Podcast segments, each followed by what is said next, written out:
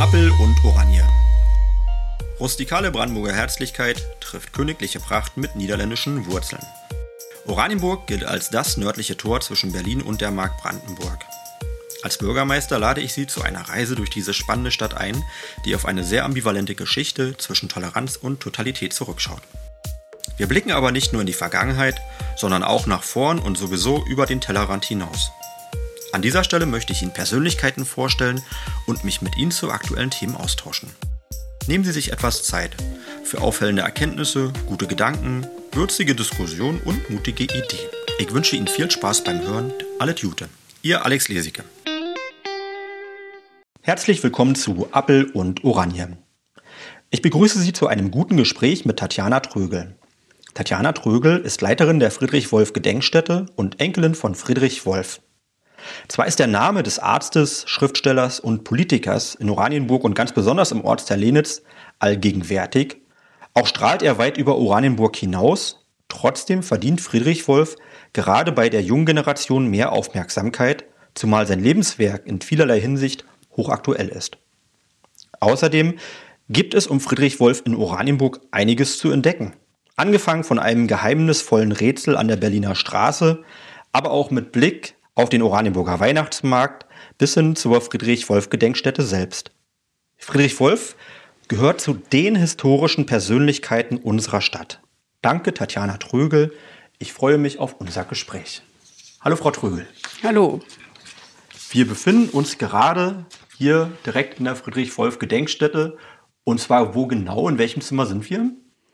Ja, also man sieht es an den vielen Büchern. Es ist eine Art Bibliothek oder ein Rückzugsort, aber hier hat man natürlich auch mit Freunden gesessen, Kaffee getrunken, wie wir das heute auch machen. Wunderbar. Ähm, die Adresse können Sie vielleicht noch mit auf den Weg geben. Wo ist die Friedrich-Wolf-Gedenkstätte? Im Ortsteil Lenitz. So viel habe ich schon ja, verraten. Das ist der alte, alte Kiefernweg 5. Also früher Kiefernweg 5 mit der Eingemeindung nach Oranienburg. Also wir sind ja jetzt Oranienburger ist es der alte Kiefernweg geworden. Mhm. Und heute ist der 27.1., der 28.1. Also gestern war der 27.1. auch ein Thema, äh, mit dem sich, glaube ich, äh, die Befreiung von Auschwitz, das äh, Gespräch wird viel später äh, ausgestrahlt werden. Aber wir befinden uns gerade jetzt auch mit dem Eindruck äh, des, ähm, des Tags der Befreiung der Gedenkstätte Sachsenhausen. Das ist auch ein Thema, glaube ich, was die Gedenkstätte sehr umtreibt. Ja, also eigentlich hätten wir uns normalerweise gestern in Sachsenhausen getroffen, genau. denke ich. Also äh, zu der Gedenkveranstaltung und zur Kranzniederlegung. Und äh, also für mich war es sehr bewegend, äh, die Gedenkveranstaltung im Bundestag zu erleben. Und äh, Frau Knobloch war ja äh, vor einigen Jahren also äh, noch äh, Vorsitzende, äh, wie, wie, heißt das, äh, jüdischen? Jüdische, äh, ja, Zentralrat der... Zentralrat der Juden und äh, war hier auch in Lenitz zu Gast und äh, es ist, äh, war sehr bewegend, ihr zuzuhören, also auch die Emotionen nachzuspüren und vor allen Dingen auch dann die junge Generation mit Frau Weiß, die als Autorin daran erinnert hat, dass es also auch heute kaum einen jüdischen Mitbürger gibt, äh, der nicht Diskriminierung erlebt hat. Und äh, ich glaube, ähm, diese Situation äh, ist dort allen nochmal richtig deutlich geworden. Das hatte ich jetzt schon vorausgesetzt, oder wir beide hatten es vorausgesetzt, Friedrich Wolf hat jüdische Wurzeln. Ja, das Muss. ist richtig. Und äh, Friedrich Wolf hat jüdische Wurzeln, hat sich auch intensiv damit auseinandergesetzt. Also hat aber als junger Mann, als er eine Bewerbung nach Remscheid zum Stadtarzt geschickt hat, also er hat, äh, hatte seine medizinische Ausbildung abgeschlossen, bekam er eine Beurteilung, äh, in der äh, das Jüdische äh, sozusagen verdeckt werden sollte, wahrscheinlich um ihm einen Gefallen zu tun, stand dort evangelisch drin. Er hat das durchgestrichen und hat Dissident geschrieben. Also er war ein nichtgläubiger Jude, der aber ähm, also großen Respekt hatte vor der Tradition und vor der Geschichte. Also dazu hat er auch einige Erzählungen geschrieben und das Buch, das Testament äh, des Alten Bundes, wo er die Heldengeschichten, also äh, der Ursprung, also des, der Ursprünge der Bibel nacherzählt hat. Also insofern ähm, war er schon sehr eng damit verbunden.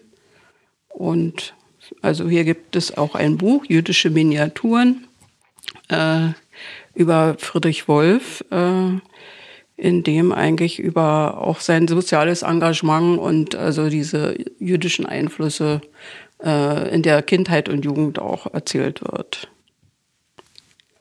Danke. Wir werden noch ein bisschen auf die Biografie äh, eingehen. Ein bisschen, das ist auch, glaube ich, zentrales Thema heute. Aber ich würde gerne noch ein bisschen so, so ankommen. Ähm, Ihr Lieblingsort in Oranienburg, kann ich davon ausgehen, dass das das Friedrich-Wolf-Haus ist? Ja, also es ist natürlich das Haus meiner Großeltern und äh, ich, meine Kindheit ist damit verbunden. Äh, also sagen wir mal, der Radius, den Kinder so haben. Also wenn man mit Nachbarskindern ja. dann stromern geht. Also wir waren wenig hier im Haus. Also Natürlich hatten wir irgendwann immer zu erscheinen, aber ansonsten waren wir als Kinder viel unterwegs und äh, hier ist ja der Lenitzsee in der Nähe, der Wald. Also man hatte hier genügend äh, Orte, an denen man äh, dann sich aufgehalten hat. Und wenn man zurückkam, hier waren alles so eine Schlackestraßen. Also wir waren dann schwarz bis oben hin und wurden erstmal in die Wanne gesteckt. Also so. Schlacke heißt, dass so alte Kohle da. Genau, das ja, was eben bei der vom Koks so übrig bleibt. Ja, also nach der Verbrennung. Äh, das war so auf den Straßen als, äh, naja, zum um mhm. die Sandwege etwas auszugleichen, immer gelegt worden. Ja. Und da sahen wir immer entsprechend aus. Das war so das schwarzer, schwarzer Kohlestaub praktisch, ja. Das war auch gleich die Antwort auf die nächste Frage. Ihre früheste Erinnerung an Oranienburg. Also Sie kennen Oranienburg aus Ihren frühesten Kindheitstagen. Und zwar genau um die Umgebung um das Friedrich-Wolf-Haus.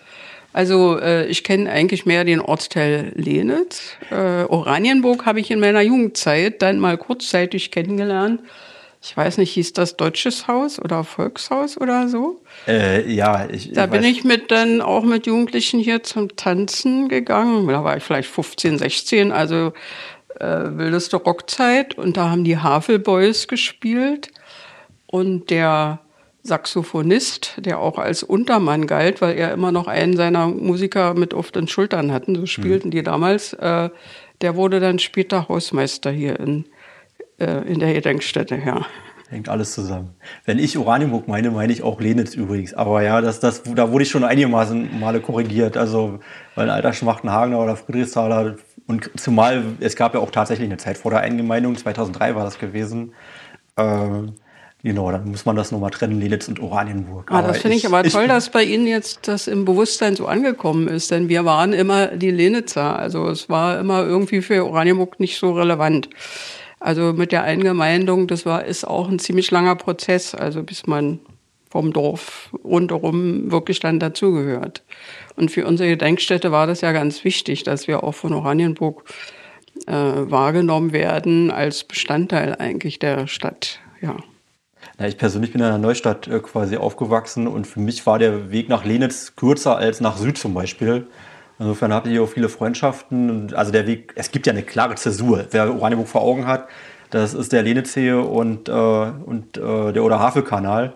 Aber ähm, also ich, ich habe so die Grenze nie so streng genommen. Ich glaube, noch, noch verwaschener ist die Grenze nach Sachsenhausen gewesen. Da weiß wirklich keiner mhm. mehr, wo das eine anfängt und das andere aufhört.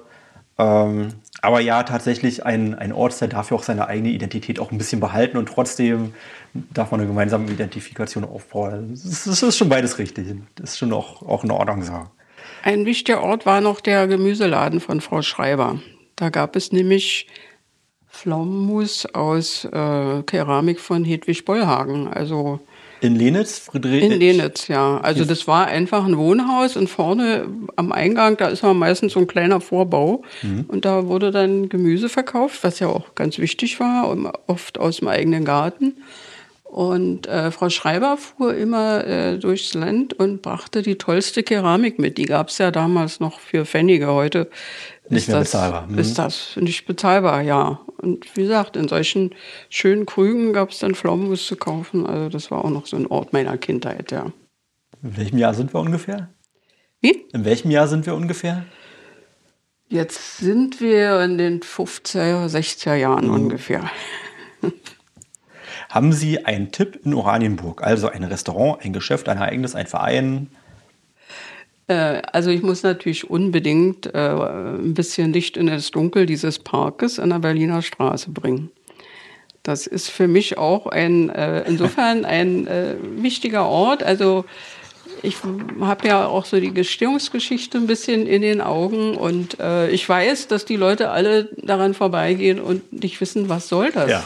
Diese merkwürdige Buchstabenanordnung. Und, Wir sind jetzt, ich muss mal kurz beschreiben, in der Berliner, Berliner Straße, Straße, so fast Höhe Melanchthonstraße, ne, gegenüber von, von dem Lidl. Ja, genau. Aber auf der anderen Straßenseite. Da ja. sind, äh, naja, da, da fehlt etwas, ein Wohnblock fehlt da und äh, sind so ein paar kryptische Muster, die Sie jetzt gerade erklären? Ja, also äh, die Ursprungsidee oder der Auftrag war, äh, den, also diese Fläche, wo ein Wohnblock äh, abgerissen wurde, äh, so lange zu gestalten, bis man entschieden hat, was daraus wird. Und ähm, das war gerade 100 Jahre SOS. Äh, wurde da gerade begangen. Und da fiel jemanden ein, dass Wolf ein Hörspiel geschrieben hat, in dem dieses äh, SOS eine große Rolle gespielt hat. Also äh, ra, ra, ra, coin, coin, das waren diese Funksprüche. Krassin rettet Italia. Das ging also um die nobile ähm, Nordpol-Expedition, also die dort äh, verunglückt sind, also äh, festsaßen und ein russischer Amateurfunker irgendwo auf dem Lande hat also den Hilferuf aufgefangen äh, und äh, dann wurde ein Eisbrecher losgeschickt und hat die Expedition gerettet. Und äh, diese Geschichte war für Wolf insofern interessant. Äh, also er war immer sehr mm, sehr angetan von neuen Medien und er wollte auch mal zeigen. Damals waren die neuen Medien noch nicht Facebook, sondern das Radio. das war Radio, Rundfunk, genau. Das war ja in 20er Jahren, ja. Und also er wollte einfach mal zeigen, was man mit Rundfunk alles kann. Also es spielte an verschiedenen Orten, also am Nordpol, in Italien, in, äh, in, in der äh, Sowjetunion, in der Redaktion in Deutschland. Also und dann wurde immer hin und her geschaltet und Genau das haben dann Schüler aus dem Mosaikgymnasium, also unserem Kooperationspartner in Oranienburg, äh, dort nachgespielt. Also ganz toll. In diesem ganzen Park dort, in diesem Ambiente wurden alle diese Schauplätze sozusagen eingerichtet und äh, das wurde dann, also da gibt es auch eine Aufzeichnung davon, ja. Das war also eine tolle Aktion und der äh, und ach so und diese Anlage, also diese Buchstaben sind aus diesem Funkspruch das, äh, der weiße SOS? Kies, ja, äh, nee, diese Drarara, Coin, Coin, also was zu diesem, äh, mhm. das war wohl der, von dieser nobile Expedition, der, äh, das, die Kennung. Äh,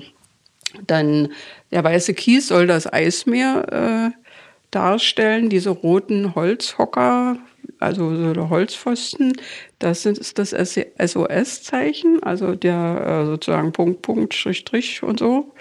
Und äh, da gibt es aber auch eine Metallsäule, die das äh, alles erläutert. Und dann ist so eine ja, Hecke so als Labyrinth eben diese Ausweglosigkeit etwas. Also wer sich das dort durchliest und wer die Geschichte kennt, übrigens das älteste deutsche erhaltene Hörspiel, das es gibt. Ach, echt? Ja. Also das ist dieses Stück von Friedrich Wolf. Es gibt natürlich auch vorher schon einige Hörspiele, aber die wurden immer live gesendet. Das erste war, das aufgezeichnet wurde, also was Mit eben erhalten ist, mhm. ja. Ähm, und es beruht auf einer wahren Begebenheit, richtig? Genau. Und äh, das ist mir aufgefallen, nochmal bei den Vorrecherchen. Äh, Amundsen, der bekannte ähm, Polarforscher, also der als erstes äh, den Nordpol, war es der Nordpol oder der Südpol? Ich, einer von beiden war es jedenfalls. Äh, der, der hat äh, jedenfalls gegen Scott diesen, dieses Wettrennen äh, gewonnen und 1928 ist er genau bei der Suche äh, nach diesem äh, Luftschiff, was da abgestürzt ist, ja. ums Leben gekommen. Ne? Dann also, war das am Nordpol, ja. Mhm. Ja, klar, Eismeer. Mhm. Und was mir auch aufgefallen ist, ähm, ähm, Friedrich Wolf, der war auch selber vertraut mit dem Eismeer, ne? Der äh, hat, war Mediziner äh, auf äh, Schiffen und zwar zwischen Kanada, USA und Grönland. Ja, also er hat mal als Schiffsarzt gearbeitet. Also dazu muss ich sagen, er ist in Neuwied am Rhein geboren und äh, also als junger, als Jugendlicher, also äh, zieht's einen irgendwo dann wahrscheinlich mal danach zu gucken, wo das weiter hingeht äh, auf dem Fluss. Also er ist schon als Junge äh, auf dem äh, als blinder Passagier äh, den Rhein entlang mit einem Frachtschiff. Irgendwo in Amsterdam ist er dann aufgesammelt worden von der Heilsarmee und nach ein paar Tagen wieder zurückgeschickt worden. Aber so fing das an. Also diese Sehnsucht nach dem Meer, also das Meer spielt bei ihm wirklich eine große Rolle. Also irgendwann mal, wenn ich Zeit habe und Lust und so, dann mache ich mal eine Ausstellung über Wolf und das Meer unbedingt.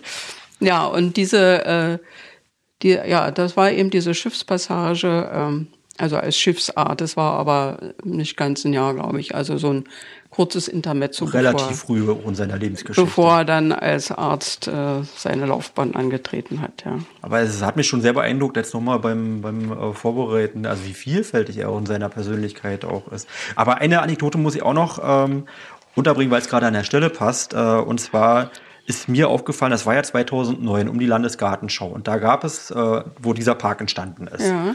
Und äh, da gab es vorher einen ähm, Plattenbaublock, der zugegebenermaßen sehr sanierungsbedürftig war, aber die Begründung, äh, warum der dann eingerissen wurde, war tatsächlich, und es ist jetzt zwölf Jahre her, es ist also noch keine Ewigkeit her, äh, dass äh, es sich nicht lohnt, unter den äh, unter der Wohnungsnachfrage den zu sanieren, sondern dann soll man lieber die Fläche frei halten, abreißen, dafür gab es gerade Fördermittel und äh, dann hat man ein Problem gelöst. Also das, das fand ich jetzt aus heutiger Sicht, wo wir so unter Wachstumsdruck leiden, leiden ist vielleicht das falsche Wort, das ist ja eigentlich auch ein schönes Problem, äh, aber sehr, sehr beeindruckend, wie schnell sich die, die Zeit auch, auch, auch wandeln kann. Ja, also jedes Mal, wenn ich nach Berlin über der Arnsfelde reinfahre, sehe ich immer die zurückgebauten Häuser. das würde man heute, also würde keinem mehr einfallen, ja. ja. Also die immer um einige Etagen abgesenkt oder in Stufen dann angelegt wurden und so. Also die heute baut man eher nach oben aus. Ja, ja in die andere Richtung wieder. Eine Regel Nummer eins. Haben Sie eine Regel eins für mich? Also ein Lebensmotto. Sie persönlich. Also Lebensmotto, also ich würde sagen, also immer offen und neugierig bleiben. Mhm. Äh, also ohne Beliebigkeit. Also das äh, soll es nicht sein. Aber ansonsten bin ich eigentlich sehr nach vorne ausgerichtet, nicht sehr nostalgisch. Und äh, dann würde ich für mich unbedingt noch äh, das Lebensmotto Ihres Vaters mit in Anspruch nehmen. Meines Vaters? Ja, in Ihrem Podcast. Also das Glas bleibt immer halb voll. Sehr gut. Obwohl es manchmal, manchmal zu schwappen droht, aber es bleibt halb voll, ja. Sehr gute Einstellung. Ja, mhm. genauso muss man es sehen. Dankeschön. Können Sie mir auch noch ein paar Worte, also wir, wir konzentrieren uns viel über, auf Friedrich Wolf heute, aber ich, ich möchte Sie auch noch gerne ein bisschen besser kennenlernen. Sie uns äh, auch noch ein bisschen mehr erzählen über sich, als dass Sie die Enkelin sind und die Leiterin der Gedenkstätte. So. Ja, also äh, als Kind oder als Jugendliche habe ich mich also eher davon entfernt. Also das ist oft so, wenn man in der Schule dann angesprochen wird auf den Großvater oder äh, gerade von Deutschlehrern äh, hat man das nicht so gerne. Und ähm, also äh, auch später in meinem Berufsleben. Also Verstehe bin ich übrigens sehr gut, dass man sich erstmal emanzipieren muss, so von der. Ja, natürlich. Also ich bin eher, äh, ich meine, Gott sei Dank ist ja Wolf ein Allerweltsname. Also ich wurde gefragt, ob ich mit Christa Wolf oder Gary Wolf oder so, also ähm, das es war jetzt nicht so, äh, so un, unbedingt hemmend, aber ähm, habe natürlich an vielen Sachen teilgenommen, an Premieren, an äh, äh, ja, das Familienleben. Also er war ja eben noch, also er war ja, also er ist 53 gestorben, da war ich vier Jahre alt. Also ich habe so ein paar kleine Erinnerungen, so ein paar Szenen, die sich hier so in Lenitz abspielen, aber äh, Sind es richtig Erinnerungen, äh, die Sie noch haben? Mit vier Jahren geht es ja gerade so los mit der Erinnerung, ne? Also ich habe mit vier Jahren noch eine ganze Menge Erinnerungen, auch in Berlin, also an unseren Wohnort und Nachbarn und so. Also ähm, Erinnerungen habe ich noch hier an den Esstisch. Also wenn die anderen schon alle weg waren, hat er mit mir noch da gesessen, weil ich immer sehr langsam war und immer alles mögliche andere vorhatte beim Essen. Äh, und da hat er immer so selbstge selbstgedichtete Lieder dann so vor, äh, gesungen, um mich irgendwie zu animieren oder Spaziergang ist noch so dunkel in Erinnerung. Oder wenn ich ihn gestört habe im Arbeitszimmer, also dann hat er mich eben gekitzelt, damit ich verschwinde. Also es war eigentlich eine freundliche Art, mich da aus dem eigentlich äh, war das ja verbotene Zone, ja. Und äh, das sind so kleine, kleine Splitter. Aber äh, dann bin ich ja äh, meinen Lebensweg gegangen, also habe als Journalistin gearbeitet, eigene Familie gegründet. Und äh, meine Mutter hat hier das Archiv geleitet der also nach Elde Wolfs Tod 1973, die ja hier dann das Archiv aufgebaut hat, mit Wissenschaftlern gearbeitet hat, seine Werke herausgegeben hat und äh, der, ähm, hatte meine Mutter das ihr versprechen müssen, dass sie das übernimmt. Sie ist Literaturwissenschaftlerin auch. Ähm, allerdings Slawistin, also mehr Dostoevsky, aber sie hat sich wirklich hier reingekniet. Also und äh, ja, dadurch war ich auch immer verbunden weiter mit der Gedenkstätte. Also zum Beispiel die Kinder, als die klein waren, unsere Kinder alle, also Ostern war Ostereier sammeln hier in Lenitz, äh, war eigentlich Gesetz. Und das habe ich auch versucht, bis heute noch äh, aufrechtzuerhalten. Und ähm, ja, dann mit der, mit der Wendezeit, äh, ja, die Akademie der Künste äh, hatte ja bis dahin das Haus unter ihren Fittichen und äh, nach dem Tod von Else Wolf. Und dann fielen die, äh, ja, die Liegenschaften so an die, an, die, an, an die Länder. Also diese Liegenschaft hier, es war dann keine Gedenkstätte, eine Liegenschaft fiel dann ans Land Brandenburg, sollte dann erst verkauft werden. Das kam alles nicht zustande, also Gott sei Dank. Äh, gab es dann einen Landtagsbeschluss, dass wir äh, als Friedrich-Wolf-Gesellschaft das hier weiter halten können. Und äh, ja, und dann ging es los. Also erstmal habe ich hier, bin ich jeden Tag hierher gefahren im Winter und habe hier mit Kohle und Koks hantiert im, im Keller und im, den Ofen geheizt. Und dann haben wir hier mit Naturheilkunde wieder angefangen. Also Naturheilkunde war das erste große Veranstaltungsreihe, die ich hier erstmal alleine aufgezogen hatte, weil äh, man erstmal in diesen wirren Zeiten irgendwie erstmal wieder Fuß fassen sind jetzt kurz nach der Wende, Anfang der 90er Jahre. Anfang der 90er Jahre, ja. Und worauf wir auch noch gleich eingehen werden, äh, Friedrich Wolf war auch Arzt, der sehr verbunden war mit Naturheilkunde. Er war ja Arzt, also ja, da können wir vielleicht noch darauf eingehen. Also es gibt, äh, gibt ja äh, ein dickes Buch von ihm und äh, und es war ein, einfach auch ein Thema, was die Leute auch äh, sehr interessiert hat. Also wirklich, hier war volles Haus. Mit, mit, allerdings saßen wir hier oft im Mantel, weil, weil ich äh, nicht rechtzeitig geschafft habe zu heizen und das noch ein bisschen nicht ganz die Temperatur erreicht hatte. Aber im Sommer konnte man draußen im Garten sitzen. Äh, das war wunderbar. Also hier waren auch dann Seminare zur Naturheilkunde, bei denen dann homöopathische Mittel nebenbei noch hergestellt wurden, gerührt wurden. Und äh, ja, das war insofern eigentlich auch eine spannende Zeit für mich. Also für mich war dann klar, ich muss mich hier engagieren, weil einfach so äh, das Haus einfach so verkaufen oder weggeben. Das ist eine Gedenkstätte.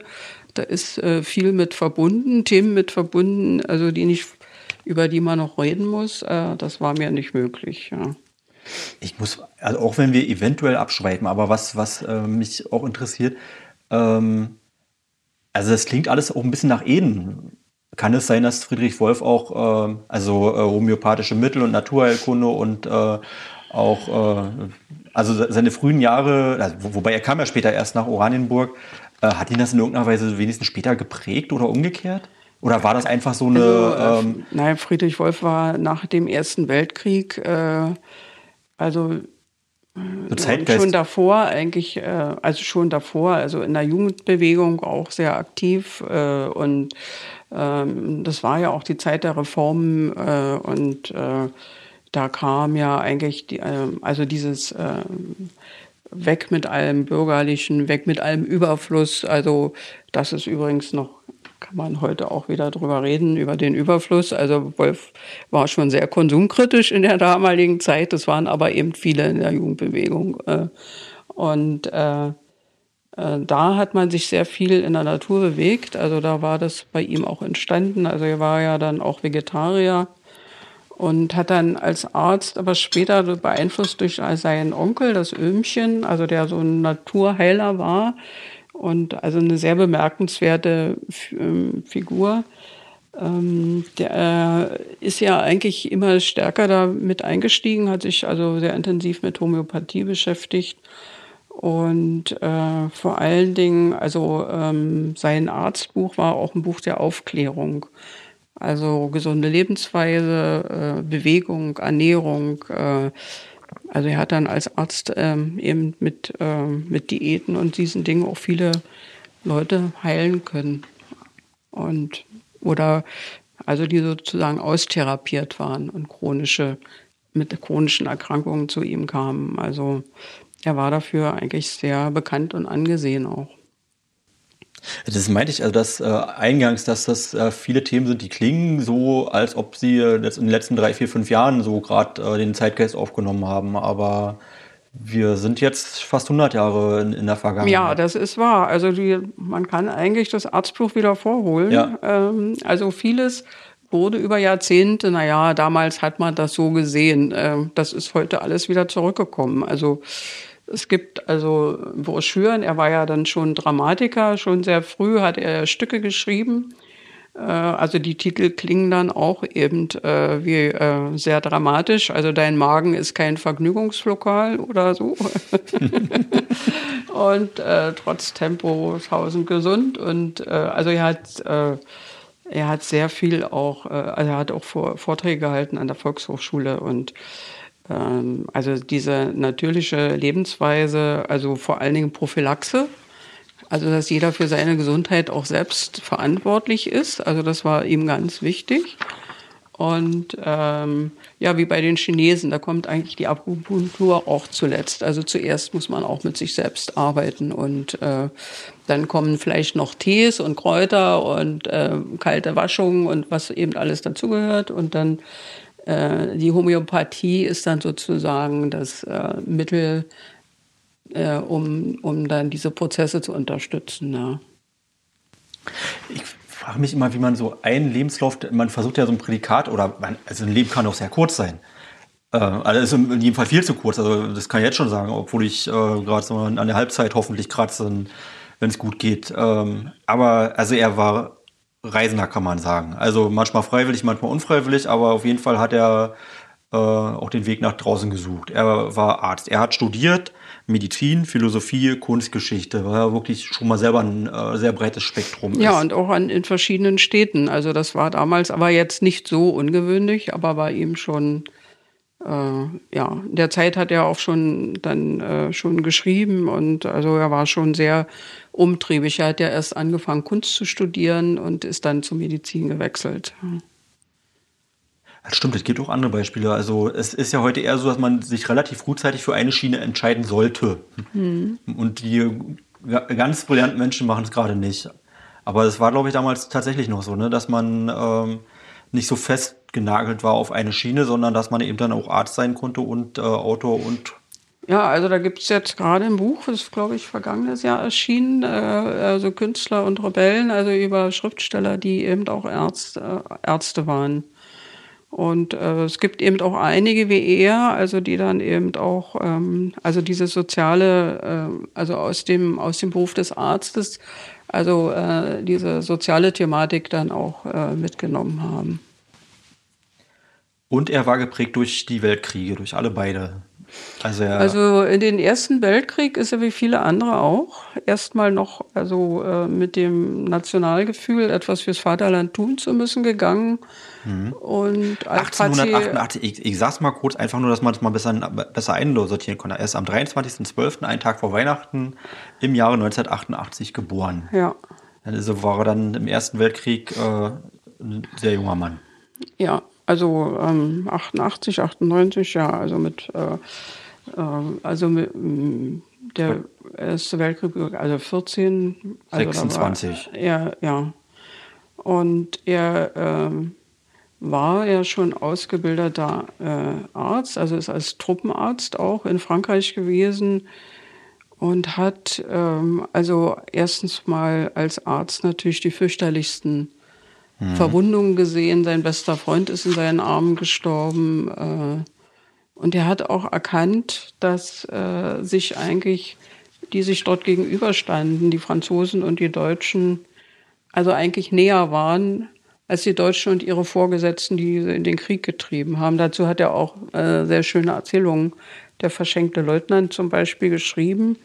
Also was später auch in einem Buch, das sich gerade an ein jugendliches Publikum gerichtet hat, erschienen ist. Äh, und äh, was, was ja in Kriegen oft der Fall ist. Also dass die sich dort gegenüberstehen und bekämpfen, eigentlich mit den Ursachen der Kriege am wenigsten zu tun haben. Und das ist so, ähm, ja, das hat er auch versucht eben äh, schon sehr früh auszudrücken und ist dann zum überzeugten Pazifisten geworden aus dem Ersten Weltkrieg. Ja. Wegen seiner aus Fronterfahrung kann man wahrscheinlich genau, sagen. Wegen der Fronterfahrung. Ja, und das, was er erkannt hat, er hat sich dann auch gegen den Krieg gewandt und wurde äh, dann äh, nach Hause geschickt, also war dann in Dresden im Lazarett. Äh, irgendjemand hat schützend die Hand über ihn gehalten, also weil er verschüttet war oder so, also dass er irgendwo geistig beeinträchtigt ist, sonst äh, wäre es ihm wahrscheinlich nicht gut ergangen, ja. Ja, dann war ja dann auch schon ähm, waren revolutionäre Zeiten. Er war im Arbeiter- und Soldatenrat in Dresden und war eigentlich an fast allem beteiligt, was es, was so in Deutschland passiert ist in der Zeit, ja. Und also das Jahr 1928 fand ich sehr bezeichnend. Also weil das auch wieder seine, seine, das breite Spektrum beschreibt. Da hat er einerseits das Buch geschrieben, Die Natur als Arzt und Helfer. Ja. Und andererseits ist er gleichzeitig in die KPD eingetreten. Das ist ja. alles in einem Jahr. Also man mhm. merkt, es ist äh, kein also es wirkt wie kein konsistenter Lebenslauf, war es dann aber gerade doch, mhm. weil alles mit alles zusammenhängt. Ja, er hatte auch davor, also zum Beispiel das Stück Der arme Konrad geschrieben, äh, also, äh, also eine Geschichte aus dem Bauernkrieg, also wo er schon dieses äh, äh, Aufbegehren gegen soziale Ungerechtigkeit und so, das war also schon, schon ein Grundthema. Später bis zu seinem Ende, also sein letztes Stück war Thomas Münzer, also diese Figur dessen, also der sich dann an die Spitze stellt. Ähm, äh, Information. Also die, diese Aufbrüche, also äh, um die äh, soziale äh, Situation, die gesellschaftliche Situation zu ändern, die hat ihn fast in all seinen äh, Arbeiten beschäftigt. Aber wenn man Aufbrüche beschreibt, äh, ist es auch leider so in der Geschichte, dass man auch immer Niederlagen mit beschreibt. Also das hat er versucht in seinem Stück Die Matrosen von Kataro. Also da geht es um, äh, um äh, den Matrosenaufstand von Kataro und äh, da hat er dann äh, versucht zu beschreiben, ähm, wie man, also dass, äh, dass so ein Aufbruch, wenn die gesellschaftliche Situation reif ist, also äh, sehr gut in Gang zu setzen ist, aber wenn es keine klaren Vorstellungen gibt, wo es hingeht, dass es dann eben auch zum Scheitern verurteilt ist. Und das war wahrscheinlich auch so ein Grund, in die KPD einzutreten. Also um, sagen wir mal, eine Pro Programmatik, also heute würde man sagen, der sozialen Gerechtigkeit oder so weiter zu verfolgen. Also ich bin weit weg davon, aber ich versuche das natürlich auch zu verstehen, gerade so die Zeit, wo man, man wusste, was man nicht möchte, aber keiner wusste irgendwie so richtig, was funktioniert. Ne? Was sind so die äh, guten Alternativen? Mhm. Ähm, war ja auch eine sehr aufgewühlte Zeit, also mit mehr Fragen als Antworten. So versuche ich es so für mich zu erschließen.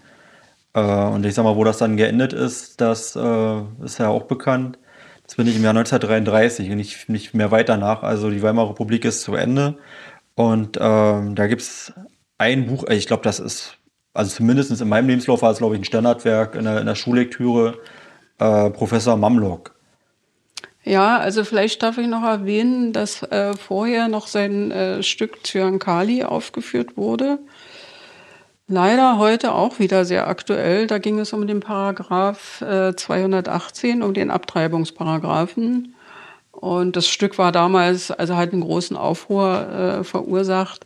Also heute würde man sagen, es ging um die soziale Indikation. Also es geht um eine Familie, Arbeitslosigkeit, äh, Inflation, äh, also äh, bedrückende Verhältnisse und eben äh, ein, ein Kind wird in eine Welt geboren, der es eigentlich keine äh, Chance oder Zukunft hat und in der Verzweiflung, also äh, der Vater verliert die Arbeit und also die Mutter, äh, also äh, versuchen sie diesen Weg der Abtreibung zu gehen und äh, also Ärzte behandeln eben nur betuchte Frauen, die das bezahlen können und äh, sie wird dann landet dann bei der Engelsmacherin und bekommt ein Fläschchen Ziankali und am Ende äh, geht sie daran zugrunde. Und das war also damals eine also riesengroße Aufregung. Ähm, wurde damals auch schon in Warschau gespielt. Äh, da gab es auch natürlich einen großen Aufruhr, also in einem Land, in dem ja also die katholische Kirche sehr stark vertreten ist. Und jetzt vor kurzem hat uns das Warschauer Theater angerufen oder eine E-Mail geschickt, äh,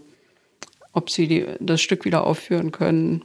Also jetzt geht es eben leider nur im, im Internet, ähm, aber äh, dort gehen die Leute wieder auf die Straße für und gegen. Mhm. Da geht es wieder also um, um Abtreibung, also als wären keine fast 100 Jahre vergangen, ja. Also insofern ähm, äh, ist auch zweimal verfilmt worden. Ähm, ja, also das war noch davor. Aber äh, dadurch war er in Deutschland schon sehr bekannt. Äh, auch als das war so sein Durchbruch in der Popularität, ne? Also, ähm, also dadurch war er einer breiten Öffentlichkeit bekannt. Ja, gewesen. also es gab, er wurde ja verhaftet. Also eine Gynäkologe, mit der er zusammengearbeitet hatte, auch.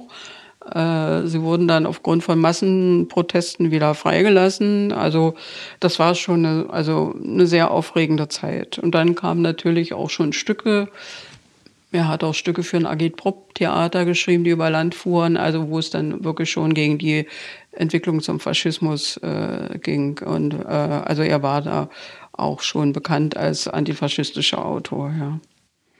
Und übrigens auch ein Thema, wo man, also wo ich dachte, dass das gegen den 90ern los oder vielleicht äh, also da, da wurde es nochmal, zumindest in meiner Jugend oder späten Jugend, dann heftig diskutiert, der Paragraph 218. Mhm. Das ist ja immer noch der, sogar der gleiche Paragraph. Und ich dachte, vielleicht ist das eine Geschichte, die bis in die 70er Jahre zurückgeht. Aber äh, wie, wie alter die Historie ist, das ist schon auch beeindruckend. Und überhaupt der, der Fakt, dass man darüber auch theoretisch sprechen kann, also Schwangerschaftsabbruch in den 20er Jahren, also dass die Medizin, äh, also abgesehen von der moralischen Debatte, aber dass man ähm, äh, von der Medizin her so weit war, ähm, sich damit auseinanderzusetzen. Das ist schon auch wirklich sehr beeindruckend.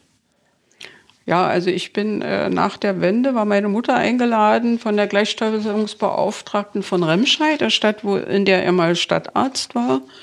Und ähm, ja, da hatten, hatte sie, äh, sie hat ein Band gemacht, eine Dokumentationsband, also zu Paragraph 218, also damals äh, in der Presse, in der, also äh, die ganze Entwicklung des Stückes und äh, was da drumherum war. Und mit diesem Band, also waren wir eingeladen. Ich war eigentlich nur Kraftfahrer und war mit. Und dann, äh, nachdem also das so dann das Gespräch mit dem Publikum aufkam, wurde ich plötzlich angesprochen und man ist regelrecht über mich hergefallen, wie wir Frauen der DDR es zulassen konnten, dass dieser Paragraph äh, weiter existiert. Sie hatten also dort so gehofft, äh, dass jetzt die Kraft kommt, um den abzuschaffen. Ja, war für mich auch ein sehr ähm, bemerkenswertes Ereignis. Ja, ich wir, also ich konnte noch gar nicht so richtig begreifen, dass das wirklich auf uns zutrifft. Also dass das Rad so zurückgedreht werden kann. Ja. Also das war meine Erklärung, ja. Es gab natürlich damals auch schon Frauenbewegungen in der DDR, also im Nachwendezeit, in, ähm, die äh, sich hier für die Abschaffung auch einsetzten, aber es hat nicht die breite Öffentlichkeit erreicht. Mhm. Ja, aber jetzt hatte ich äh, ein bisschen einen Ab Umweg genommen zu Professor Mamluk. Was ich verstehe, genau. Ich, ich gucke gerade auf die Uhr, wenn wir so halbwegs so die Agenda durchschauen. Also Professor Mamok müssen wir unbedingt noch schaffen. Äh, den, den, schaffen wir auch noch. Dann, wir schaffen auch noch zwei, drei andere Sachen. Äh, weil das das Stück ist, was mir sehr am Herzen liegt ja. und was auch wirklich in die heutige Zeit äh, reicht. Ähm, und äh, also es ist die Geschichte eines jüdischen Arztes, äh, hochdekoriert äh, aus dem Ersten Weltkrieg. Patriot. Mit Leidenschaft Chefarzt und äh, Chirurg äh, und äh, ja, und, die Gesch und, und äh, sie zeigt also äh, den aufkommenden äh, Faschismus, das faschistische Gedankengut, in, also, äh, und wie sich Leute dazu verhalten, fast kammerstückartig in einem, also in diesem, in dem Krankenhaus und in der Familie des Professor Mamlock. Und man kann das auch heute noch gut erkennen. Also wer sich gleich aufsattelt auf die neue Ideologie und versucht, also Macht auszuüben, äh, unter anderem auch gegen den Chefarzt, und wer dann nach und nach, also erst, äh, sagen wir mal, verblendet, also es wurden ja auch, ähm, also Werte aufgenommen, also wie Kameradschaft, Treue, also äh, ja, das Deutsche wurde eben sehr, äh, das Nationalgefühl wurde angesprochen, also sind ja auch einige erstmal äh, äh, äh, gefolgt, also wie eine junge Ärztin zum Beispiel, auch in dem Mamlok. Und andere, die dann eben aus Opportunismus äh, äh, sich von ihm abwendeten oder auch aus Angst. Ich meine, Angst ist ja auch ein Gefühl, was in all diesen gesellschaftlichen Auseinandersetzungen eine große Rolle spielt und ja auch irgendwo eine Berechtigung hat.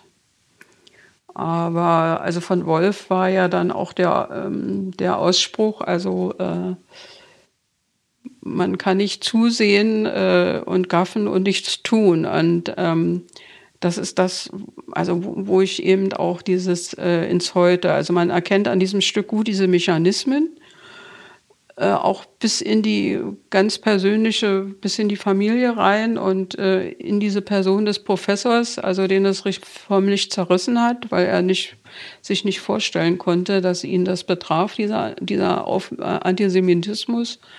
Und äh, heute, heute weiß man das alles. Und, äh, und, und wieder gibt es diese, äh, diese Tendenzen und das ist einfach äh, das Erschreckende. Also es hieß ja immer, Geschichte wiederholt sich nicht, aber das Erschreckende ist, es wiederholt sich so vieles, also dass man es eigentlich gar nicht glauben möchte. Und äh, ja, also deswegen finde ich das Stück immer noch ganz wichtig. Ähm, weil man da auch ähm, sich selbst prüfen kann, also äh, oder sich selbst auch äh, vielleicht angesprochen fühlt. Und äh, also ich hoffe, es erreicht auch noch junge Leute. Das, das glaube ich ganz bestimmt. Also, aber was mich ganz besonders an dem Stück auch beeindruckt hat, ist, das ist keine, keine Aufarbeitung der Nazi-Geschichte, sondern es wurde 1933 geschrieben. Also es ist, wirkt fast prophetisch also die jüdischen Prognome, Progrome, also die stärksten waren 1938. Viel äh, später.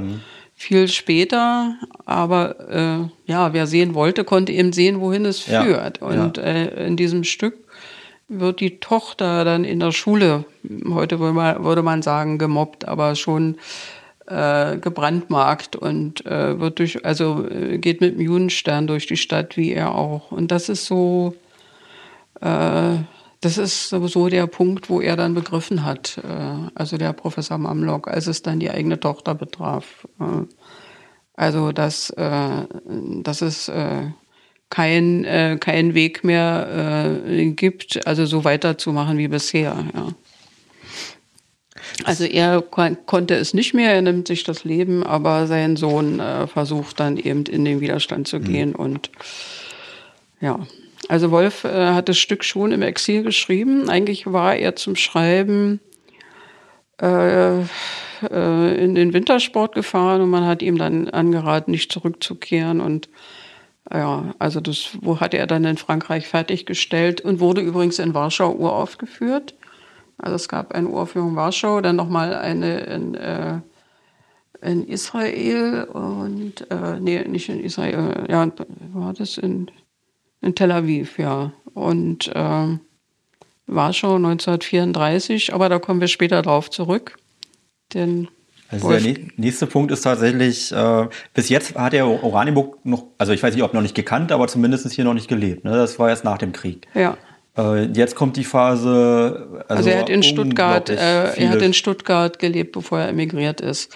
Dort hatte er dann also eine Praxis, also, also ein Haus äh, von einem Bauhausarchitekten errichtet. Also das erste Mal nicht als Theaterautor, sondern als Autor des Buches Die Natur als Arzt und Helfer mhm. war er das erste Mal kreditwürdig und hat den ersten Kredit der Natur äh, der der Volks- und Raiffeisenbank in Stuttgart äh, aufgenommen. Deswegen haben die auch später dann mal eine Ausstellung für ihn finanziert. Ja.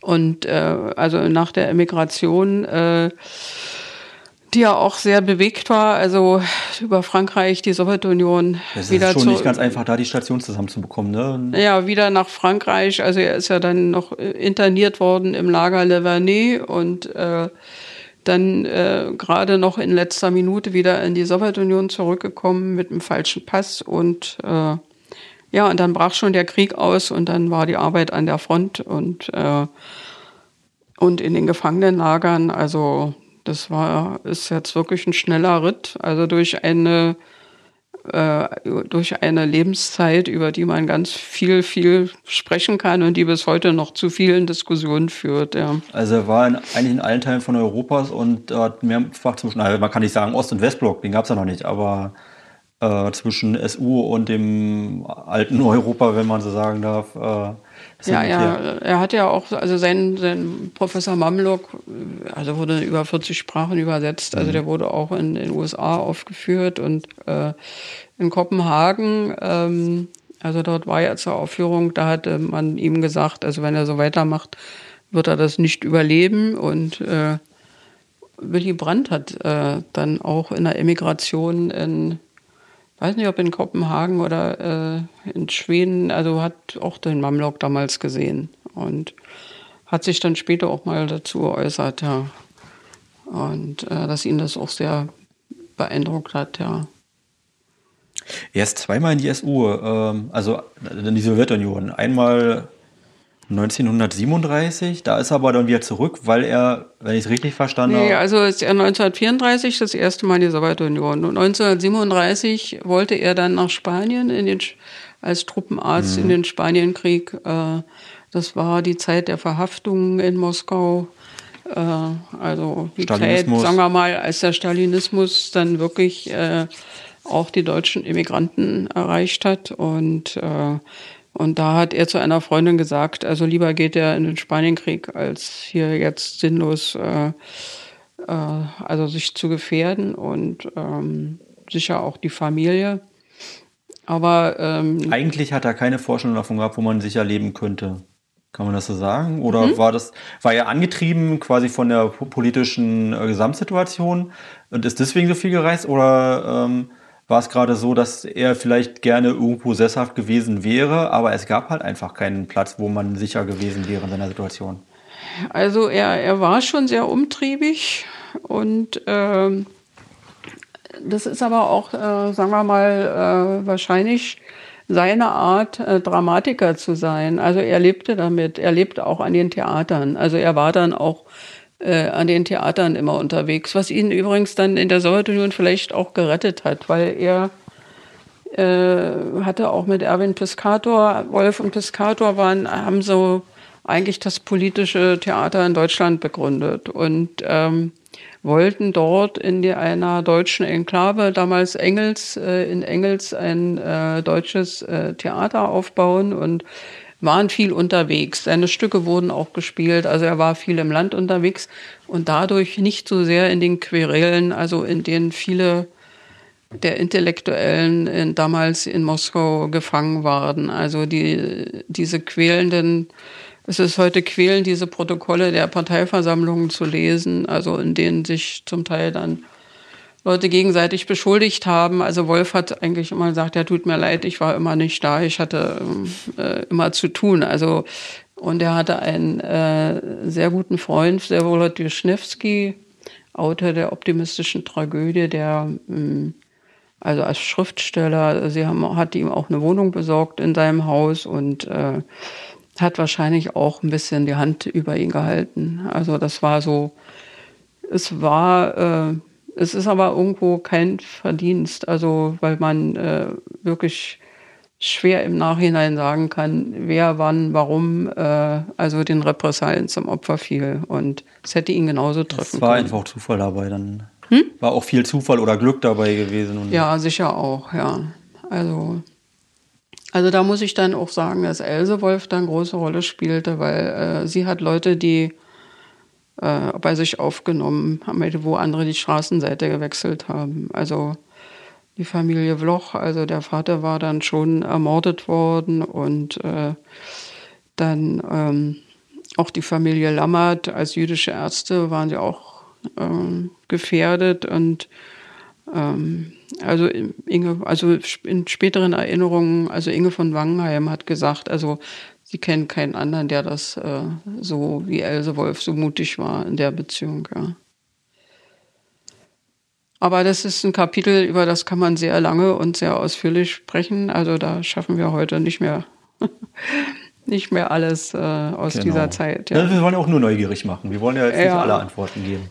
Ja, also er hat dann äh, ja während des Krieges an der Front, äh, also vor allen Dingen Flugblätter verfasst und mit den Lautsprecherwagen äh, war man unterwegs, um äh, die deutschen Soldaten ähm, zum Beendigen des Krieges und zum Überlaufen zu überreden, hat also in den Kriegsgefangenenlagern auch versucht eben. Das ist jetzt die Zeit nach 41, 41 bis 45. Nach, ja, genau, 41 bis 45, also in den Kriegsgefangenen mit, der, äh, mit dem Nationalkomitee Freies Deutschland. Da ging es auch äh, darum, dass auch Offiziere Einfluss nehmen, die, dass der Krieg beendet wird. Äh, die hatten ja auch gesehen, was die Deutschen auf dem Weg bis äh, bis in die Sowjetunion angerichtet haben und wollten natürlich nicht, dass man den gleichen Weg zurückgeht und dass die, äh, sagen wir mal, äh, sowjetischen Streitkräfte äh, das alle sehen und bis nach Deutschland kommen und eventuell, also davor hatte, hatten auch viele der führenden Offiziere Angst, ja. Oder Rache. Die wollten eigentlich, dass der Krieg beendet wird, bevor die Rote Armee Deutschland erreicht, ja. Ja, es kann man nachvollziehen. Ja. Ähm, 1942 hat äh, Friedrich Wolf sogar seine eigenen Familie äh, sind Teile zum Opfer gefallen durch den Holocaust. Ja, sein Onkel, der ihn sehr beeinflusst hat, das Öhmchen, mhm. also von dem er gerade, also äh, was Naturheilkunde betrifft und mit dem er auch über, über das Jüdischsein, den jüdischen Glauben äh, und so, also einen sehr bewegenden Briefwechsel hatte. Äh, Hat er Tanten. geglaubt? Also er war eigentlich Atheist. Ja, er war Atheist. Und, ja. Aber er kommt aus einer religiösen jüdischen Familie, also nicht eine jüdische Familie, sondern. Er kommt aus einer, äh, ja, also religiös, aber äh, jetzt nicht, äh, also, äh, also nicht streng äh, mhm. religiös, aber religiös schon geprägt, aber er hat also sicher nicht, also, also er hat ja das Jüdische trotzdem immer wieder äh, auch äh, behandelt in seinen Geschichten. Also es war ihm ja nicht fremd oder fern. Äh, er war eben nicht gläubig. Er hat sich auch mit, mit dem Islam, er hat sich mit äh, Religionen beschäftigt, auch mit dem Christentum. Aber er war nicht gläubig. Also er hat sich nur mit, also mit den Wurzeln, mit der Geschichte, mit den ist für Christen schwer nachzuvollziehen, weil wenn man Christ ist, ist man Christ und dann ist man gläubig. Aber man kann jüdisch sein und trotzdem nicht gläubig sein, weil es ist mehr als der, der Glaube. Ja, es gibt auch heute viele, also, äh, also die sich, ähm, also sagen wir mal, als, als gläubig bezeichnen würden in bestimmter Weise, aber nicht als äh, einer Kirche äh, auch, auch nicht einer Kirche zugehörig ja. fühlen. Also das, äh, ich glaube, äh, die Institution der Kirche ist für, über die Geschichte eben das Problem. Ne? Also ja dem, ähm, ja, dem also viele nichts mehr, nicht mehr viel abgewinnen können. So. Was aber nicht heißt, dass man nicht nach einem, auf der Sinnsuche ist und äh, an, an äh, einen höheren Sinn glaubt oder so. Also so, ich kann das nur spärlich ausdrücken, da ich also äh, nie mit, äh, also äh, ich bin atheistisch aufgewachsen mhm. und äh, sehe darin zum Teil auch bei mir ein kulturelles Manko, ja. Das muss, glaube ich, jeder mit sich selber am Ende ausmachen. Also Nein, ich hätte, also meiner als äh, Kind oder Jugendliche äh, wahrscheinlich wäre auch spannend, auch äh, äh, Religionsunterricht zu haben, um sich damit auseinandersetzen zu mhm. können ne? und nicht wie der Blinde von der Farbe äh, zu sprechen. So. Also ich finde immer, man sollte über Dinge Bescheid wissen, also bevor man sie ablehnt oder. Dann kann man sie ablehnen oder auch nicht. Ja, so ist genau so. Mhm. Aber beim Friedrich Wolf kann man jetzt schon sagen, es war, äh, er war nicht auf der Sinnsuche nach, also er hat zwar einen Bezug zum Jüdischen gehabt, hat aber nicht geglaubt. Ja. Hm, das ist so, und, und wir haben auch gefragt, also wenn man solche Wurzeln hat, ob das vielleicht auch was mit dem Lebensweg zu tun haben kann. Also wenn man so viel Leid auch erfahren hat, ob das vielleicht irgendwie dazu beigetragen hat, dass er seinen Glauben verloren hat, muss man ja sagen. Äh, ja, also er hat, sagen ja, wir mal. Ist das so sehr äh, interpretiert? Äh, sicher sind das schon Erfahrungen aus der Jugend und äh, auch aus dem äh, aus den Erlebnissen im Krieg, aber ähm, die äh, Religiosität, also er, ich glaube nicht, dass er also in, äh, als, als Kind äh, in religiöse Normen gedrängt wurde. Also für mhm. ihn war es zum Beispiel sehr spannend schon. Äh, sein Vater war ja also als Textilkaufmann also, äh, unterwegs und er hatte schon sehr früh Kontakte zu Arbeitern gesucht. Schon, also er fand es immer sehr spannend, äh, sich mit ihnen sogar anzufreunden oder das waren, und er hat, er hat schon sehr früh, also sehr kritisch in die Welt geguckt. Und äh, das ähm, hat wahrscheinlich dann auch dazu geführt, dass er also jetzt äh, nicht äh, sich einer Religion, sagen wir mal, un unkritisch oder bedingungslos angeschlossen hat. Ja. Jetzt sind wir im Jahr 1945 oder nach dem Krieg. Ähm, und das ist, glaube ich, das erste Mal, dass er auch mit Oranienburg äh, in Berührung kommt, richtig?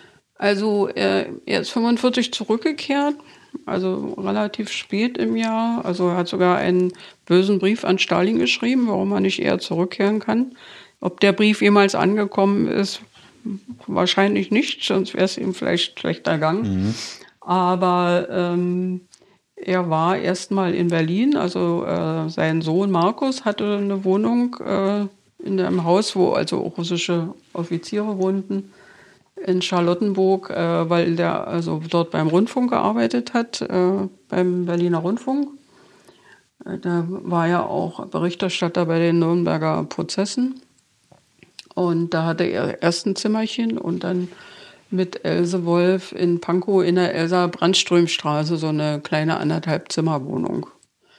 Und da hatte man gesehen, dass er da auf Kisten mehr oder weniger sitzt und schreibt und äh, da hatte jemand gesagt, es kann doch nicht sein, dass jemand mit dieser Geschichte und diesen Verdiensten so äh, nicht äh, vernünftige Arbeitsmöglichkeiten hat. Und ja, und dann zu seinem 60. Geburtstag 1948 bekam er dann die Möglichkeit, hier ähm, in dieses Haus zu ziehen, in diese Siedlung, ähm, die ja vorher äh, eigentlich äh, Wehrmachtsoffiziere bewohnt hatten.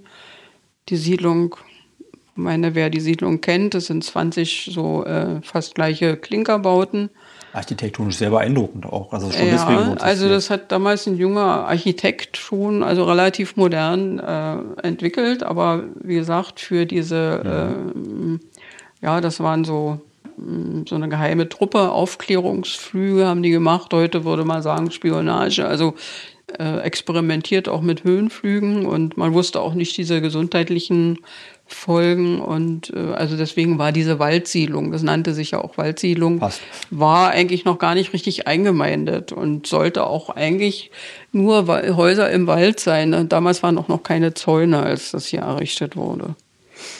Und ähm, nach 45 waren erst Häftlinge hier. Einige Häuser waren, glaube ich, als Lazarette eingerichtet bei einigen internationale Delegationen, die sich Auschwitz angesehen hatten äh, untergebracht und, äh, und dann wurden die Häuser, also im Berliner Magistrat und der VVN, also Vereinigung äh, der Verfolgten vom Naziregime, äh, übergeben und daher wohnten hier vor allen Dingen also viele mit antifaschistischer Hintergrund und Vergangenheit und ja, Intellektuelle und so ein bisschen kann ich mich als Kind erinnern gegenüber wohnten Adelheid und Marie Thorhorst. Also ganz tolle, beeindruckende Frauen, zwei Schwestern, die aus der Reformbewegung der, äh, der Bildung kamen. Und, es gibt dort eine Schule, die hier nach. Ja, es gibt eine Schule. Also äh, Marie Thorhorst war erste Bildungsministerin auch in Thüringen und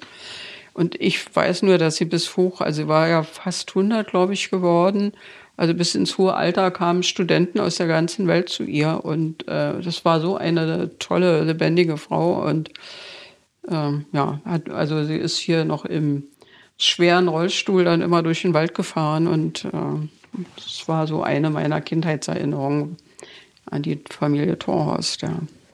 Ich habe eine Frage, die Sie mir, wenn, dann können Sie sie mir beantworten. Ich habe mich gefragt, äh, die Weihnachtsgans Auguste, jetzt ist ja ungefähr die Zeit, die wurde 1946 geschrieben.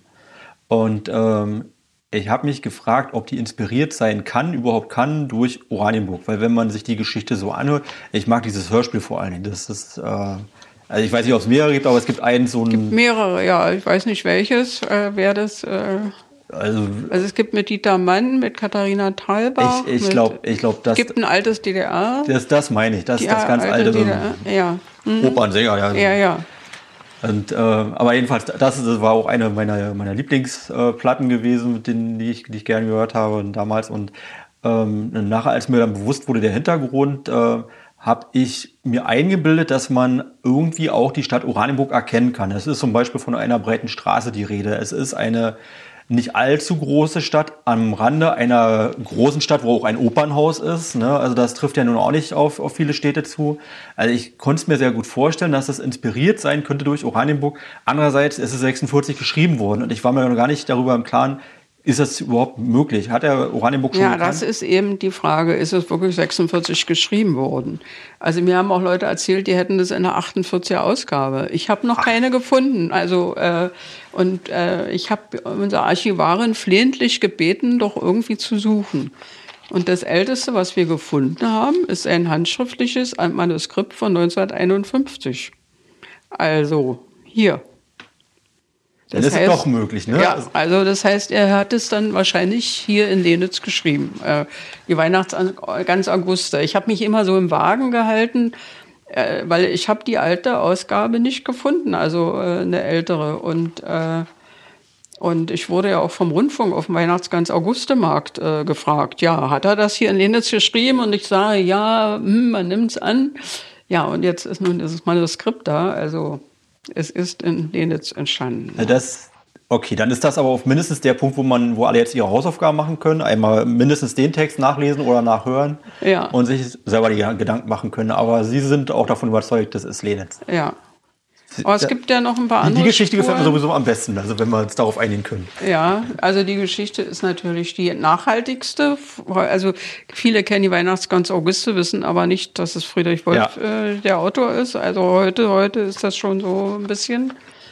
Also die jüngere Generation, also die ältere, nee, die ältere Generation, die damals jünger waren in der DDR, die kennen auch noch die Bummi-Geschichten, die ja nun wirklich hier in Lenitz spielen. Also von seinem Hund den er von Markus Wolf zum 60. Geburtstag geschenkt gekriegt hat. Bummi, so ein kleiner Terrier. Und die Geschichten sind also natürlich äh, also äh, erzählt, also von einem Dichter erzählt, aber das war, der war vom Charakter her war der wirklich authentisch so und äh, ist hier überall rumgestromert und man erkennt wohl dann auch einige Figuren noch so in Lenitz, die alten Lenitzer haben da noch ein bisschen was wiedererkannt, ja.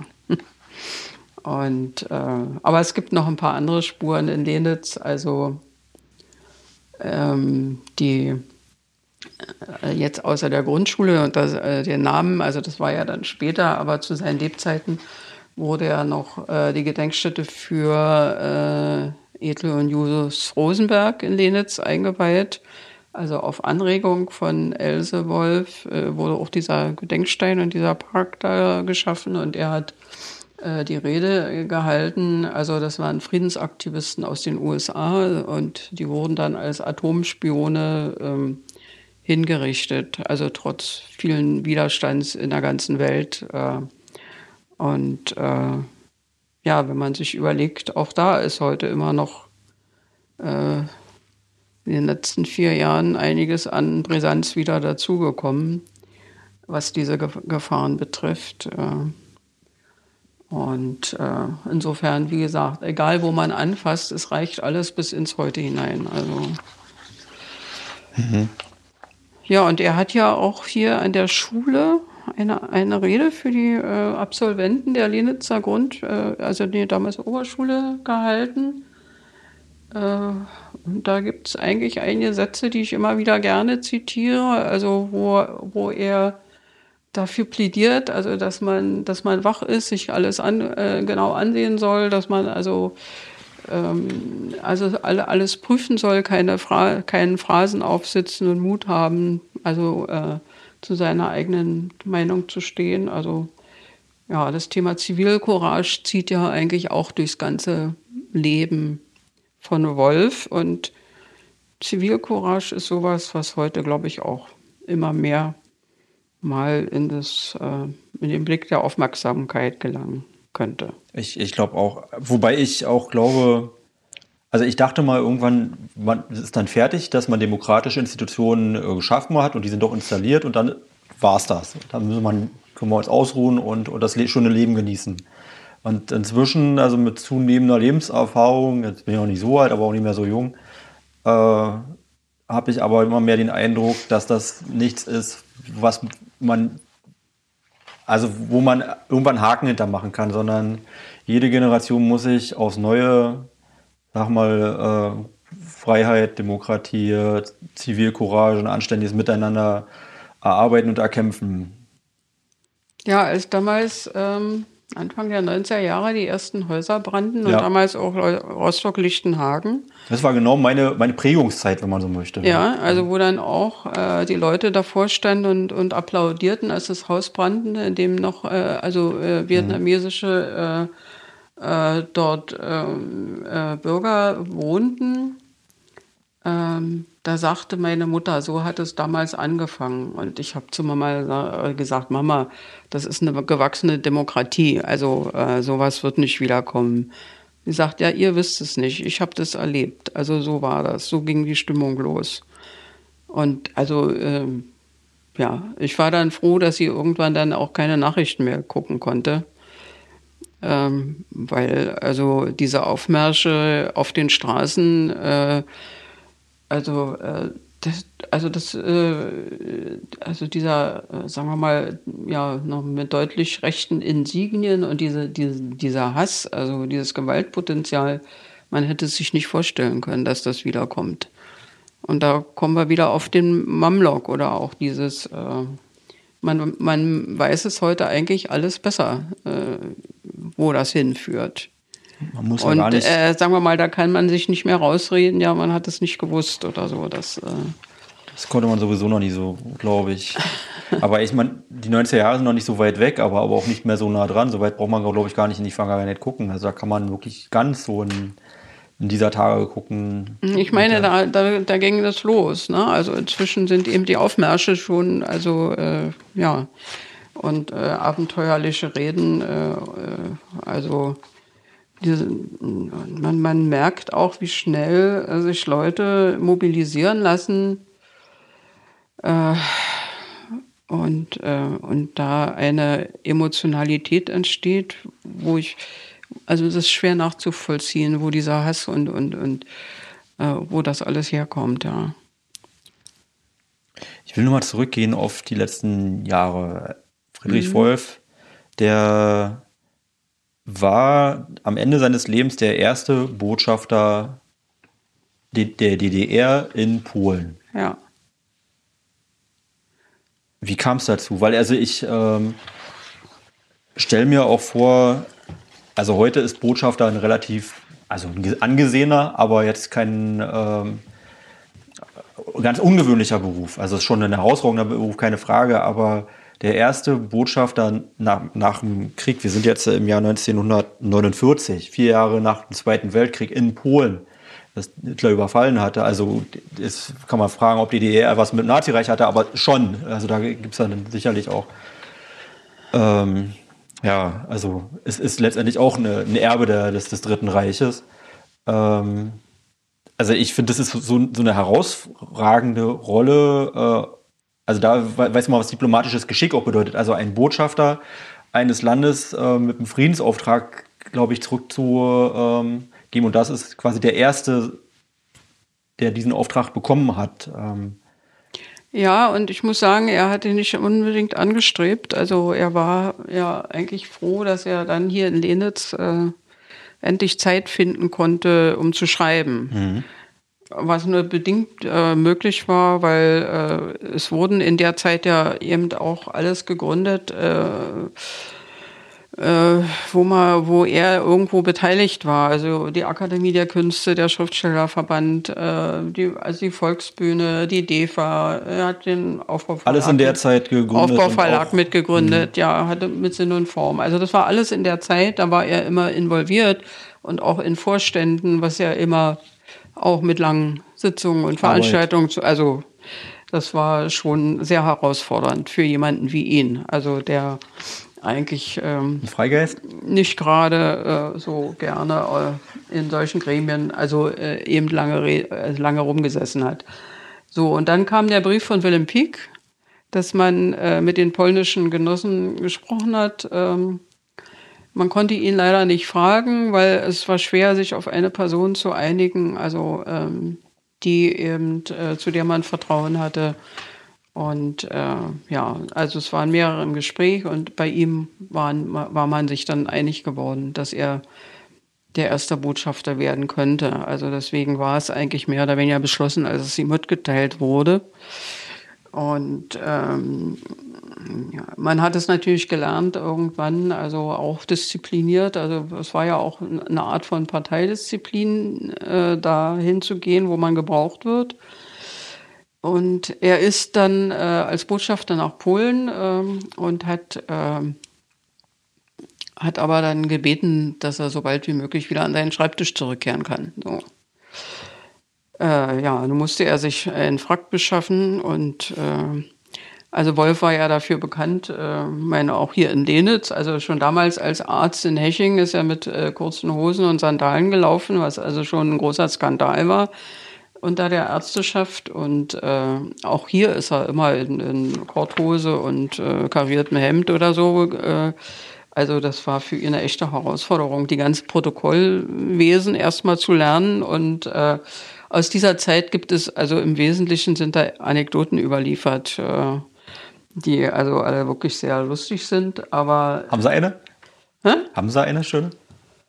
Äh, ja, also äh, zur Begrüßung ähm, hatte er bei irgendeiner alten Polin äh, äh, also Begrüßungsformeln auswendig gelernt und äh, ich weiß jetzt nicht mal, jedenfalls äh, gab es dort ein riesengroßes, also unprotokollarisches Geraune und Gelächter und so und und äh, die hatte ihm irgendeinen alten Text noch, also von den äh, früheren königlichen Garden irgendwie. Das war so beim Militär, äh, also ich kann das nicht mehr sagen, aber es war eben äh, ein Text, der mit der aus der Zeit völlig aus der Zeit, den er da aufgesagt hat. Und, äh, ja, also es gibt noch so einige Sachen, also auch bei Kranzniederlegungen, wo dann der Kranz nicht ankam und also alles Mögliche oder oder beim Essen, als sein Gebiss dann bei der äh, Frau des Ministerpräsidenten landete und alles sowas. Also es gibt eben lustige Anekdoten, aber man darf nicht vergessen, und da hat er wirklich dran mitgewirkt, äh, in dieser Zeit wurde ähm, also äh, die Oder-Neiße-Grenze ja. per Vertrag ähm, gefestigt als Oder-Neiße-Friedensgrenze, immer gesehen und bezeichnet, also zu DDR-Zeiten. Äh, und ähm, während es also in, in, in Westdeutschland äh, ein, ein ziemlich langer Weg war, das wirklich anzuerkennen, ja, die Grenze als äh, auf Dauer bestehend anzuerkennen. Und ähm, in der Zeit, also seine Unterschrift trägt auch das erste Kulturabkommen mit Polen. Dazu muss man, komme ich eben wieder zurück, dass damals 34 eben der Mamlok in Polen uraufgeführt wurde. Man kannte ihn also schon als antifaschistischen Theaterautor. War außer Zweifel. Ja. Und die Frau des Präsidenten war Schauspielerin und hat, glaube ich, in einem seiner Stücke auch mitgespielt, also unter anderem so. Aber zumindest äh, durch seine äh, klar antifaschistische Haltung war er eben für die Polen auch vertrauenswürdig als Botschafter. Ja. Es war aber auch nur relativ kurze Phase gewesen. Ja, anderthalb Jahre und dann hat er gebeten, dass er wieder äh, zurückkehren kann. Also er wollte auch weiter schreiben und äh, also es war ihm eben äh, wichtig, dass er hat an dem, das Thomas Münzer war eben, äh, das Drama hat ihm sehr am Herzen gelegen und er hat auch äh, recherchiert immer, er wollte auch äh, Stücke schreiben, die also einen Gegenwartsbezug hatten also in der Zeit hat er auch Filme, also Filmdrehbücher, Der Rat der Götter. Da geht es um, auch die, um die Verantwortung der Wissenschaftler und die Geschichte der IG Farben. Äh, äh, also für Jüngere muss man ja noch sagen, dass also dort die Giftgasproduktion für die äh, für die Konzentrationslager auch äh, geschehen ist und äh, ja, nach dem Krieg auch einige wieder weitermachen wollten wie zuvor. Also das hatte er in dem Film beleuchtet und äh, dann Bürgermeister Anna war auch ein Film, also den habe ich, ähm, den haben wir noch mal in unseren Filmreihen. Wir haben ja in Berlin auch zwei Filmreihen als Friedrich Wolf Gesellschaft gezeigt und äh, der also eigentlich so ein bisschen als Komödie angelegt ist. Und äh, damals war das auch so. Also eine junge Frau, die Bürgermeisterin wurde in einem Ort und äh, also sich gegen die Männerwelt durchsetzen musste, die das überhaupt nicht äh, ja, tolerieren wollten, dass dort eine Frau ihnen vor die Nase gesetzt wird.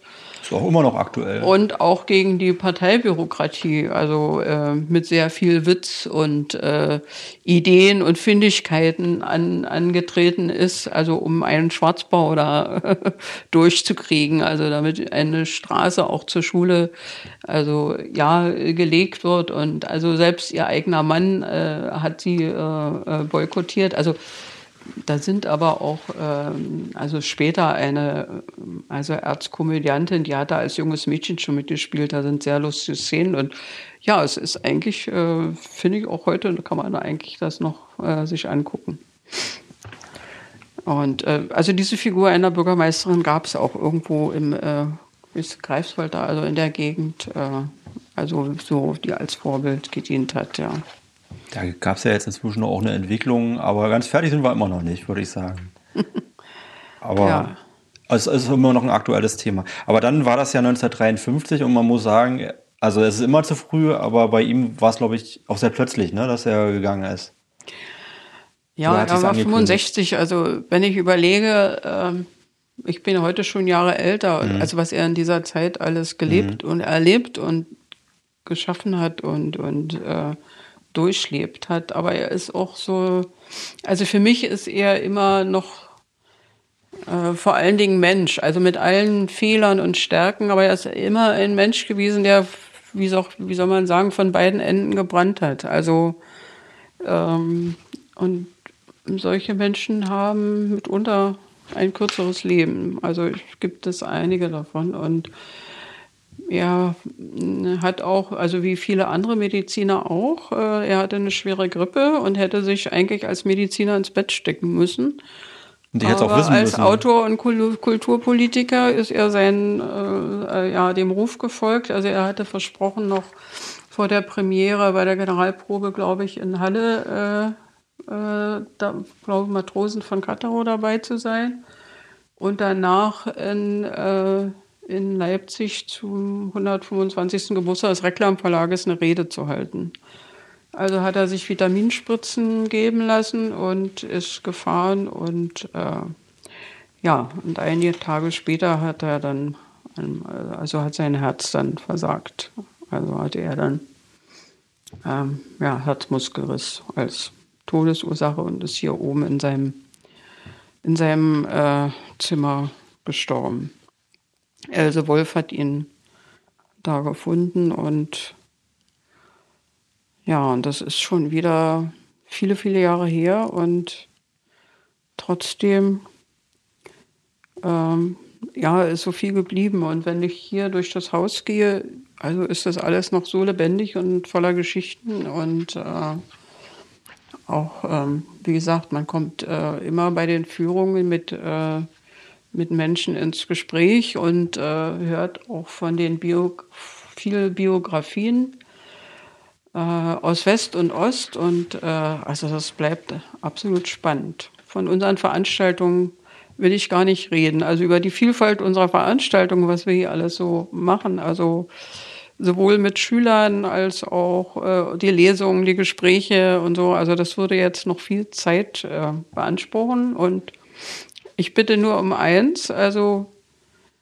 dass man äh, das, was wir hier machen, nicht immer in Schubladen steckt, ohne überhaupt daran teilzunehmen oder mal äh, hier gewesen zu sein. Also die Vielfalt der, der Themen, die wir hier haben und der Autoren und äh, das, was Schüler hier schon alles erlebt oder gemacht haben, Theaterpremierien von Schülern, äh, lange Lesenacht und die haben hier auf der Erde gelegen und äh, Projektarbeiten über ihre Lieblingsbücher oder ähm, zum Internationalen Tag des Buches ist die Grundschule immer hier. Der Kindergarten hat hier schon Ostereier gesucht und äh, die Geschichte vom Osterhasenfell, die auch von Friedrich Wolf ist, äh, gelesen. Und ja, alles so. Also es ist ein Haus, das lebt. Ich würde es gerne einfach so stehen lassen, weil das auch schöne Worte zum Abschluss sind. Hätte jetzt auch noch zwei, drei Punkte hier gehabt, auf die ich eingehen hätte wollen. Aber ich glaube, das ist jetzt rund. Frau Trögel, ich danke Ihnen ganz herzlich. Äh, also auch für so dieses atmosphärische Stimmungsbild. Und das war auch eine Einladung, die Sie gerade auch noch ausgesprochen haben und die ich auch gerne teile, weil dieses Haus soll auch leben. Sonst, äh, sonst ist es einfach nur ein Haus. Und äh, dieses Haus bietet viele Geschichten, viel Geschichte und viele Möglichkeiten auch der Auseinandersetzung, auch vielleicht auch der, ja, der kontroversen Auseinandersetzung. Das ist, glaube ich, aber auch so gewollt. Und äh, ich freue mich, wenn wir zusammen weiter in die Zukunft schauen und dieses Haus zusammen beleben können. Ja, ich möchte trotzdem nicht aus dem Gespräch rausgehen, ohne mich bei äh, vor allen Dingen bei Stefanie Rose und auch äh, den Abgeordneten zu bedanken, die sich dafür eingesetzt haben, dass wir hier die Unterstützung der Stadt Oranienburg bekommen und äh, dass wir weitermachen können. Und ähm, jeder ist eingeladen, sich mit uns auseinanderzusetzen, Vorschläge zu machen, äh, von mir mehr zu erfahren, als wir es jetzt in dem Gespräch geschafft haben oder hier spannende Sachen zu. Und ich hoffe, wir machen auch mal wieder ein Frühlingsfest. Ganz bestimmt. Und in nicht allzu ferner Zukunft die Wünsche und der, der Dank, der geht weiter, kommt an, da bin ich mir ganz sicher. Ich wünsche Ihnen alles Gute und bis bald. Dankeschön.